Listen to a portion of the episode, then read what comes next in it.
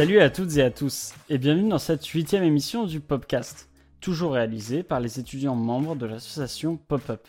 Pour cet épisode, c'est moi, Raphaël, qui me charge de la présentation. Et je ne suis pas tout seul, puisque je suis accompagné de Célia, Joachim, Margot et Noah pour aborder notre sujet du jour, l'art oratoire. Alors, qu'est-ce que l'art oratoire? Eh bien, il s'agit de l'art de convaincre, ou encore d'émouvoir par la parole, à mi-chemin entre l'éloquence et la rhétorique. L'art oratoire, bien que réservé au discours politique durant la Grèce antique, s'est étendu à bien d'autres disciplines, comme par exemple l'art dramatique. L'art oratoire est un art en ce sens qu'il propose une dimension esthétique du discours, mais aussi parce qu'il requiert l'apprentissage d'une méthode et donc d'une technique. L'art oratoire est bien utile dans la vie de tous les jours et fait même l'objet de compétitions. Compétition que va nous présenter tout de suite Margot, puisqu'elle va nous parler des concours Eloquentia, sûrement les concours les plus connus en France. Allez Margot, c'est à toi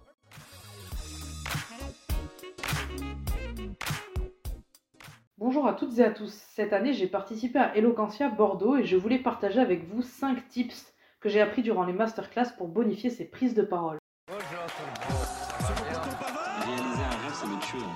Bref, je suis comme tout le monde. Certes Margot, mais pourrais-tu nous expliquer d'abord ce qu'est Eloquentia? Eloquentia, c'est un concours d'éloquence gratuit ouvert à tous les jeunes entre 18 et 30 ans.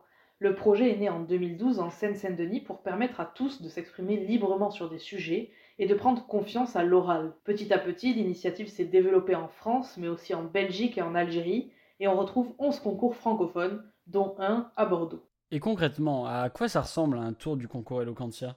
En fait, les participants reçoivent un sujet une semaine avant leur passage, sur lequel ils doivent défendre une position imposée, la positive ou la négative.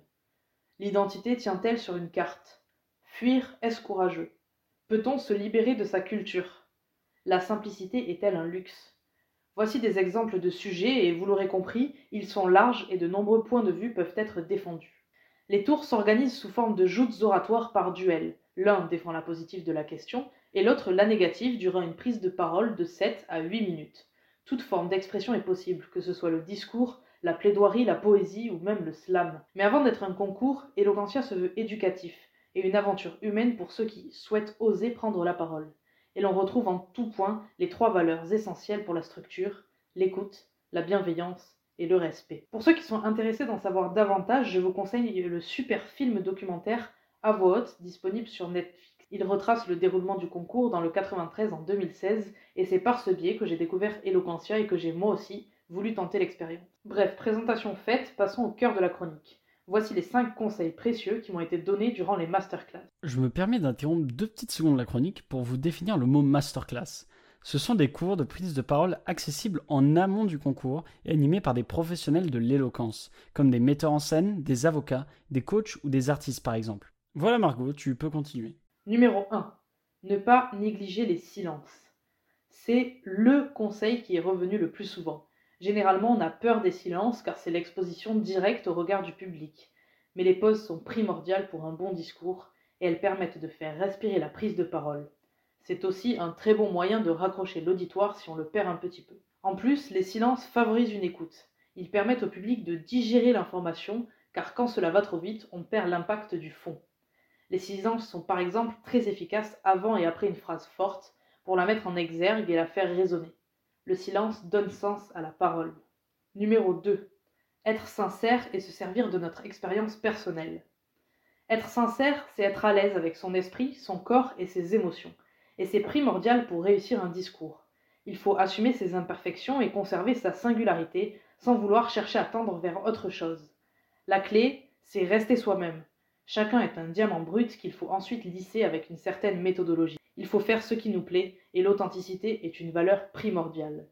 Dans la prise de parole, il faut s'impliquer et ajouter du soi dans le fond, car on ne parle bien que de ce que l'on connaît. Personnaliser son discours permet de concerner l'auditeur. Soyez sincère, convaincu et passionné par ce que vous dites. Parce que c'est tout bête, mais il faut croire en ce que l'on dit pour que le public puisse croire en ce qu'il écoute. Numéro 3. Faire du storytelling. Autrement dit, raconter une histoire. Et ça fonctionne à merveille. Raconter une anecdote permet d'illustrer ses propos et d'ajouter du concret à ses arguments pour que le public y adhère mieux.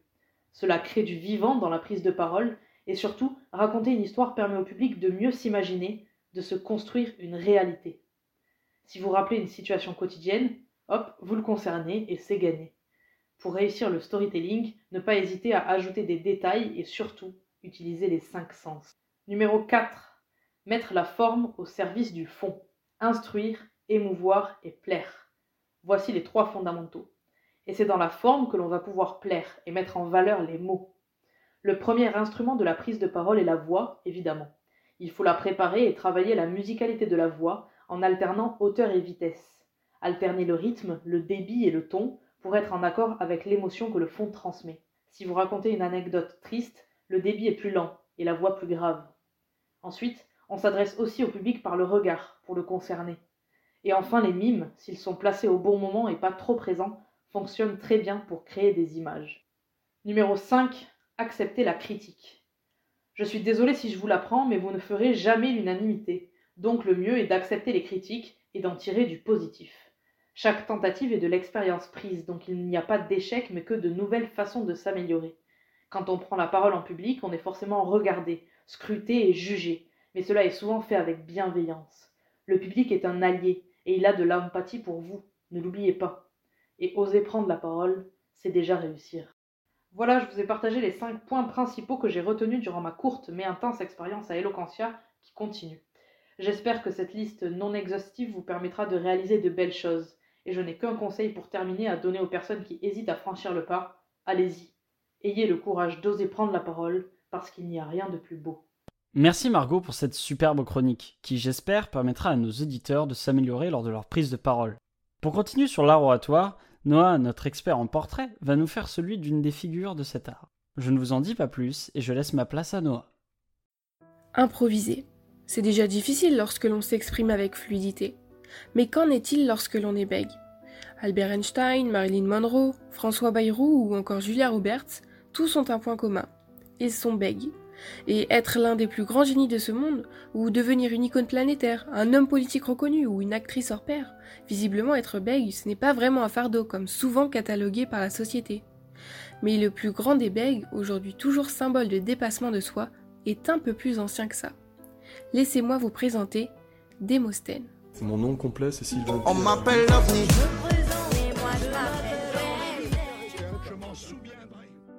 La Grèce antique était une civilisation de la parole, et notamment de la parole politique. L'assemblée du peuple, l'ecclésia, avait lieu quatre fois par mois. Et pour légitimer une prise de parole, une élocution sans faux pas était plus que nécessaire. Pour Démosthène, né en 384 avant Jésus-Christ, dans une famille influente et riche, tout va pour le mieux, me diriez-vous. Mais qui dit famille influente dit aussi exposition des enfants, descendance et héritage. Et lorsque ses parents ont constaté que leur fils était non seulement chétif et timide, mais en plus qu'il avait des difficultés lors de ses prises de parole en public, il ne s'agissait plus de l'exposer avec fierté. Comme beaucoup, durant son enfance, il a été l'objet de moqueries, méprisé par ses camarades qui usaient de comparaisons absurdes. Et comme si le rejet de sa famille n'était pas assez, le sort s'abat de nouveau sur lui lors de ses sept ans, alors qu'il perd son père et qu'il est écarté de l'héritage familial. Tout est alors à reconstruire.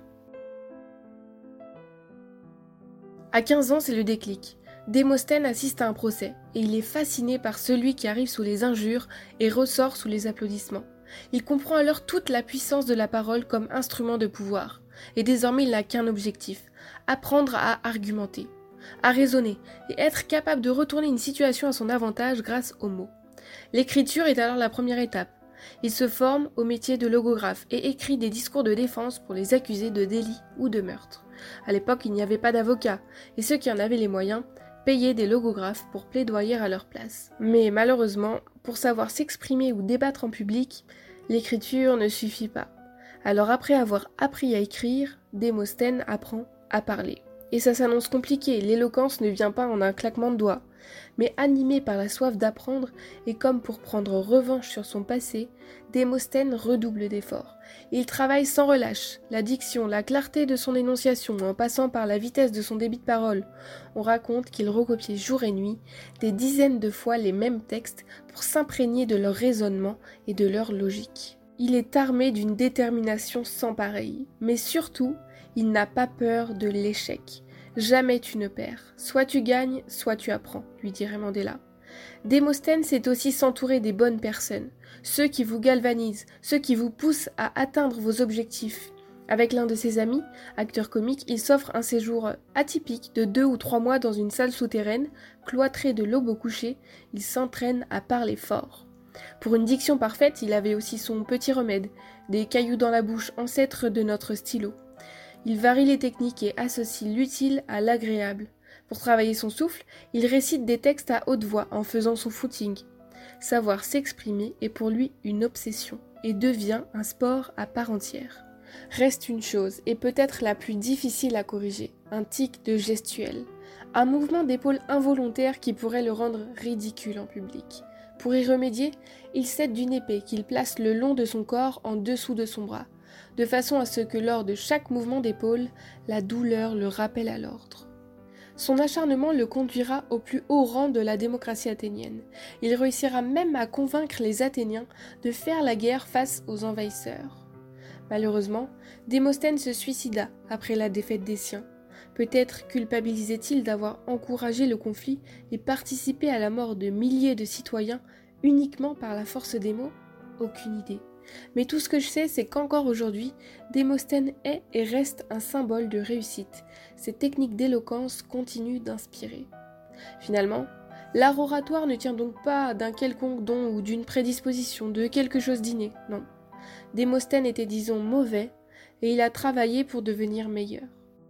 Auparavant humilié, on s'est mis à l'écouter, et 2000 ans plus tard, il reste un modèle d'éloquence.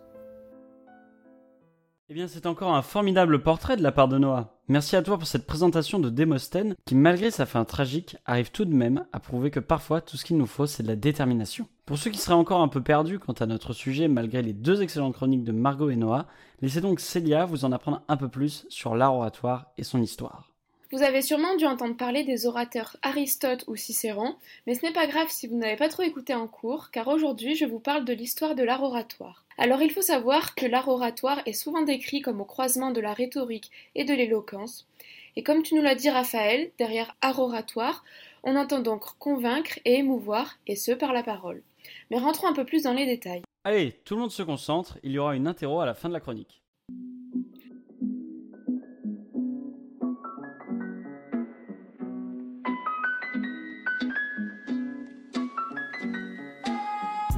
Cet art est né en Grèce antique au 5e siècle avant Jésus-Christ, notamment à travers la rhétorique.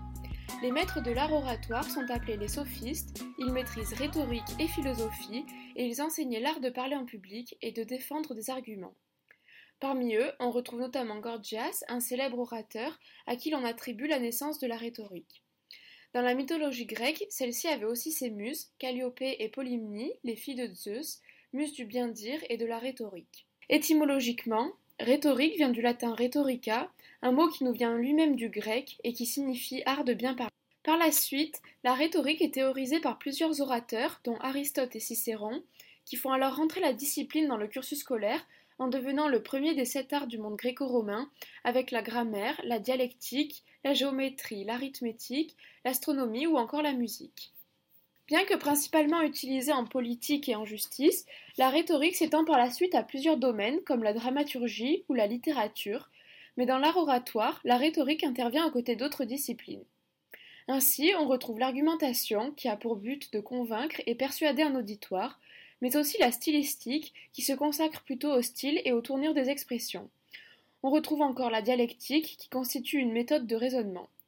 Dans la Grèce antique, comme de nos jours, les discours restent fondés sur les mêmes bases de la rhétorique, à savoir un raisonnement véridique et prouvé, un point sur lequel insistait particulièrement Cicéron, Le fameux logos, la recherche de l'approbation du public, dit famous ethos, et enfin éveiller l'émotion de l'auditoire. el famoso pathos. En fonction des auteurs, la rhétorique se centrera sur divers aspects du discours. Ainsi, dans l'Antiquité latine, on retrouve Cicéron, orateur et magistrat romain. Il est un des premiers à théoriser l'art oratoire avec son essai De Oratore. Il y propose alors d'ajouter une dimension esthétique au discours, et ce en passant par un apprentissage et une méthodologie. Il faut dire qu'à l'époque, là où il y a vie publique, il y a art oratoire. En effet, peu importe le milieu, les orateurs sont amenés à s'exprimer devant et selon leur auditoire, c'est-à-dire notamment adopter des tons différents selon les situations, ou encore le contenu de leur discours, bien que la technique initiale reste invariable.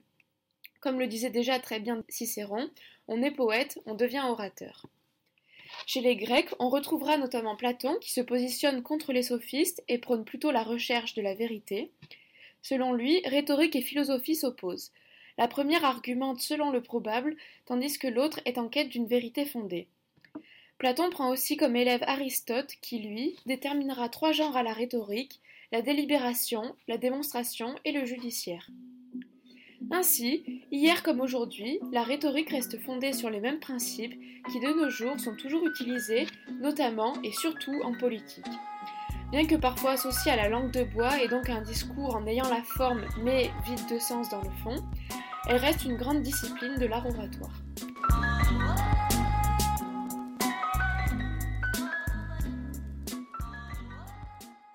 Eh bien, merci beaucoup Célia pour avoir approfondi le sujet et pour l'avoir rendu sûrement bien plus clair pour un grand nombre de nos auditeurs. Ah, et pour l'interro, je n'ai pas oublié, mais bon, vu que je n'ai pas vraiment eu le temps de construire tout un questionnaire, je ne vous poserai qu'une question. à qui est attribuée la naissance de la rhétorique? Si vous cherchez encore la réponse, n'hésitez pas à réécouter l'émission sur une autre plateforme que celle sur laquelle vous êtes actuellement. Ça boostera notre nombre d'écoutes. Et si vous avez la bonne réponse, eh bien tenez-vous prêt pour notre dernière chronique qui n'est nulle autre que celle de notre cinéphile de l'émission, Joachim, à toi. Levez-vous, l'audience est ouverte. Présidée par le juge Ito. Prenez un avocat au plus vite. Mesdames et messieurs les jurés, vous êtes ici pour faire appliquer la loi et prononcer une sanction. Que ceux qui votent coupables veuillent lever la main. La parole, qui se définit comme l'usage de la langue, c'est l'une des caractéristiques les plus emblématiques de l'humanité. Elle peut revêtir différentes formes, différents tons, faire l'éloge d'une langue ou en montrer les limites. Tout homme sait en faire usage. Elle représente donc à la fois un lien social crucial, mais aussi un exil foncier. Car il faut se parler pour se lier à l'autre. Et paradoxalement, la parole peut être source de confusion et de conflit. Elle permet de manipuler, mentir, tromper, et pourtant véhicule de belles sensations comme la douceur et la sincérité. Si la parole est si importante, il est normal qu'elle soit omniprésente autour de nous, notamment dans l'art. Elle est à la base de beaucoup de pratiques. Sans parole, on réduit considérablement les possibilités de création dans la musique ou le théâtre par exemple. Ces pratiques artistiques, elles ont fait de la parole l'un de leurs alliés les plus précieux depuis le début. Difficile donc pour elles de s'en passer. Ce qui n'est pas le cas du cinéma. De sa naissance jusqu'au milieu des années 20, il est muet. Pas vraiment par choix car les procédés d'enregistrement à l'époque n'incluaient pas la prise de son. Il a pourtant fait de ce qui aurait pu être un handicap une véritable force à tel point qu'on n'imaginait jamais que la parole s'immisce dans cet art a priori uniquement visuel. Et l'introduction du parlant renouvellera alors complètement le 7 art en faisant un nouveau terrain de jeu pour certains et marquant le début de la déchéance pour de nombreuses stars muettes qui ne réussiront pas à s'adapter.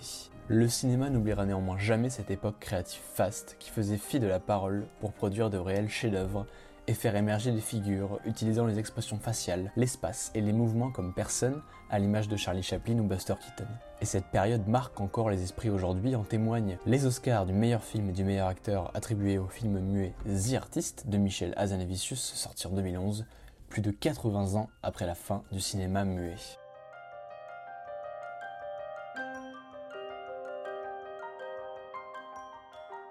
Le 7 art, depuis qu'il a pris l'usage de la parole, met à l'honneur ce nouvel attribut dans un genre particulier, encore aujourd'hui très populaire, le film de procès. Les débuts de ce genre cinématographique se font pourtant à l'ère du muet.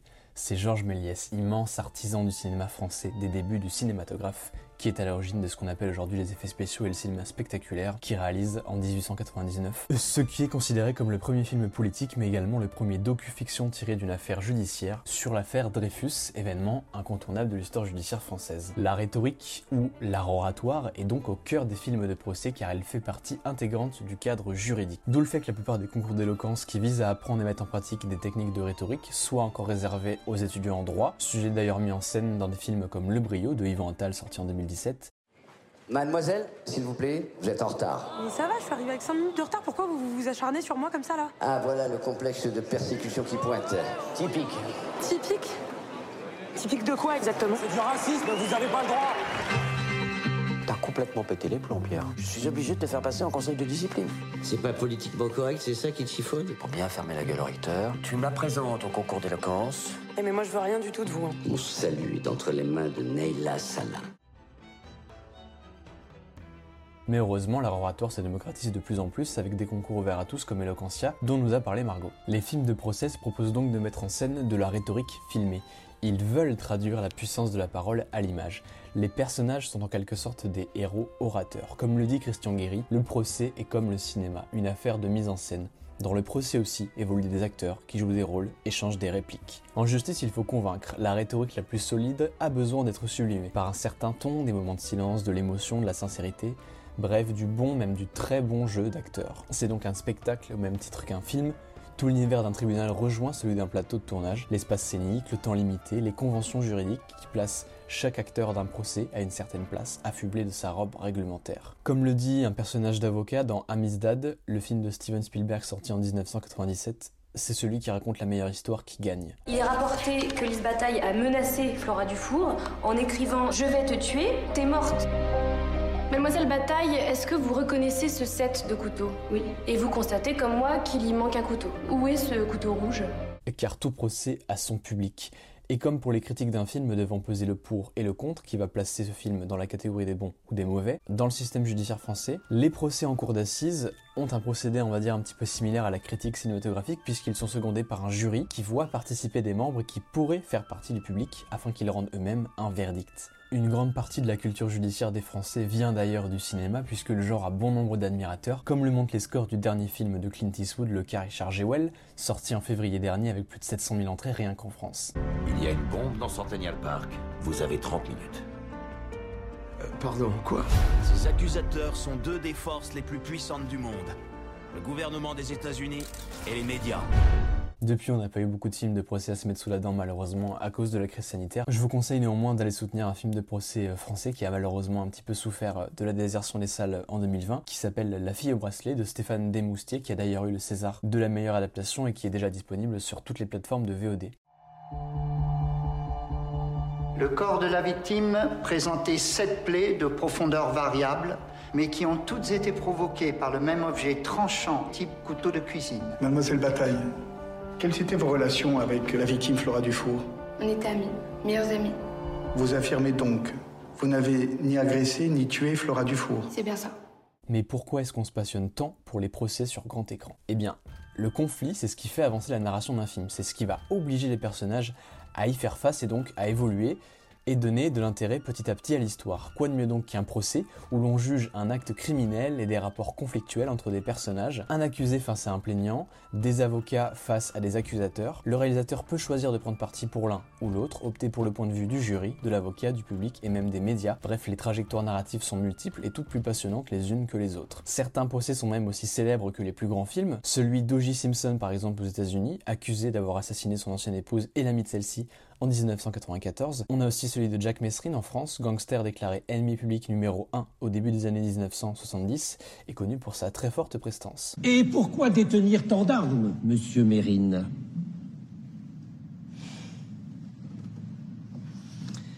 Monsieur le Président, comment vous dire euh, Un inexplicable sentiment d'insécurité m'assaille depuis ma plus tendre enfance. Bon nombre de documentaires, de films et de séries illustrent d'ailleurs ces procès très médiatiques. Tradition qui perdure encore aujourd'hui avec par exemple le téléfilm C'était lui ou moi en 2018 qui relatait l'affaire Jacqueline Sauvage avec dans le rôle principal Muriel Robin. En tout cas, une chose est sûre, si vous voulez faire adapter votre histoire au cinéma, un procès peut être un moyen de vous faire remarquer, mais dans ce cas-là, assurez-vous de prendre un bon avocat pour pouvoir aller le voir ensuite en salle. Et conseil d'avocat. Vous voulez faire le mal Faites-le bien. Et c'est sur ce trait d'humour que se termine cet épisode. Merci beaucoup Joachim pour cette merveilleuse chronique et encore une fois merci aux autres chroniqueuses pour toutes leurs superbes interventions. Merci à vous chers auditeurs de nous avoir écoutés en espérant que cet épisode vous a une nouvelle fois appris des choses et vous a plu. N'hésitez surtout pas à le partager autour de vous. Retrouvez-nous sur Facebook et Instagram pour toujours plus d'actu et on se donne rendez-vous dans deux semaines pour le prochain épisode du podcast. À la prochaine et n'oubliez pas d'être bons envers les uns et les autres.